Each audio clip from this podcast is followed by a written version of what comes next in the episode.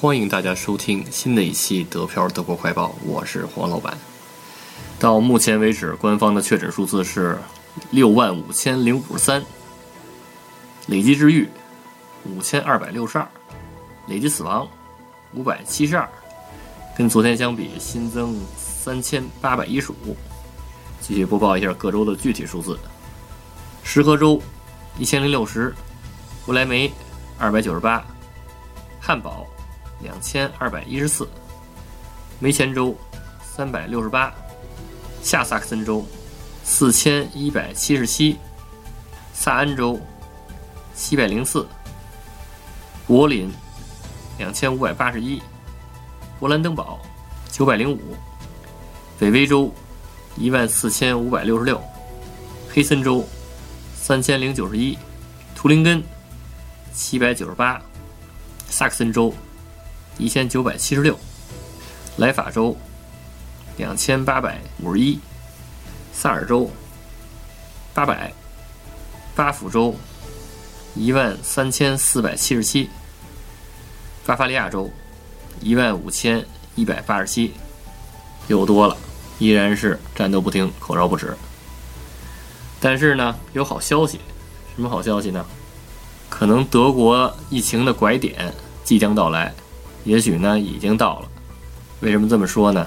中国的疫情权威钟南山钟老在二十七日跟哈佛大学等美国医学专家视频的时候说：“我估计欧洲确诊病例未来一周会达到高峰，之后应该往下走，病例数应该在四月份能降下来。”在这里呢，黄老板呢判断呢，可能这个拐点已经到了。为什么呢？就首先。给大家先解释一下什么叫拐点啊？呃，拐点就是单日确诊病例最高峰开始波动下降的那个日子。然后黄老板认为呢，目前来看，二十七号是一个最高峰。你看这个黄老板这节目厉害吧？黄老板这节目呢，不但是新闻对吧？然后还是一个大数据信息。二十七号，呃，新增确诊数是六千四百八十四。然后二十八号呢？就变成了五千五百二十，然后二十九号呢，新增数量是四千六百四十三，然后今天就是三十号是三千八百一十五，其实已经在往下走了啊，啊，说不定呢那拐点已经到了，然后但是呢不好说，对吧？因为黄老板毕竟不是专家，没准过两天呢，这个又出现了新的最高峰，也不好说，对不对？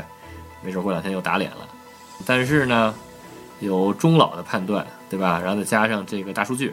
可能德国的拐点已经到了，或者是呢即将到来，对吧？咱们就拭目以待吧。然后接下来是关于呼吸机的新闻啊。德国目前大约有七千名新冠患者在医院进行治疗，一千五百名是重症。呃，这些症状当中呢，有一千一百名需要使用呼吸机。啊，医生协会主席称呢。这是一场呼吸机的战斗，我们成功的把德国重症病床带呼吸机的床位从两万增到了三万。后续如果要再增加一万台，就要看生产厂家的生产能力了。然后说到重症病床，德国重症监护和急诊医学跨科学协会主席表示，到目前为止。德国一千一百六十家医院中，只有大约七百家报告有控制和占用重症病床，有的医院床位不够用，有的医院床位富裕，是时候该互相分配一下了。也就是说呢，将来有可能会把一些病人从床位不够的州，然后转到床位富裕的州，有可能是这样。接下来呢，医务协会。马宝联盟认为，德国的重症病床容量大。德国目前最大的问题出在医护人员的防护问题上，缺乏防护设备的问题已经持续了四周时间，现在需要行业支持和非常规解决方案。德国应该自己生产防护服。所以，通过这三条新闻呢，可以看出来，德国的呼吸机还有重症病床目前是够用的。但是呢，防护服是缺乏的。接下来，德意志银行捐赠三十七点五万只外科口罩给卫生部，据称这些口罩是他们在 SARS 流行期间购置的资产。但是呢，据黄老板所知，这个医用外科口罩一般是三年到五年的有效期。嗯，SARS 的时候够用的，就是两千零三年，对吧？两千零三年到现在十七年了，这口罩能不能用啊？不好说，对吧？然后接下来呢，昨天呢报道了这个黑森州财务部长自杀了，对吧？然后今天找到了他的遗书，然后有了具体的信息。然后他为什么会自杀呢？他是因为担忧本周的国库存款不够应对这次新冠疫情。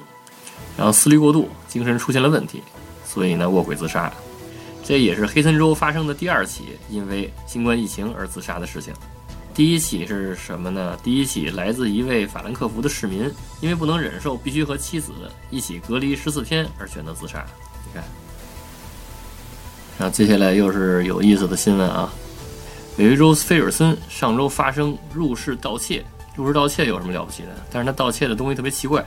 这窃贼呢，从地下室进入，偷走了二十一卷卫生纸和五卷厨房用纸，这证明了这个现在这个卫生纸和厨房用纸比这个财产还宝贵啊，都有人偷了。所以呢，这个政府要求大家保护好自家的卫生纸。嗯，就卫生纸比较多的或者囤的比较多的人，然后千万别炫富啊，要不然可能会被贼盯上。行吧，今天的德国新闻快报我做完了。如果大家想加群，想跟黄老板和主播讨论的话，就加 D P I A O R A D I O 得票 Radio，就可以加群了，行吧？欢迎大家收听，下期再见。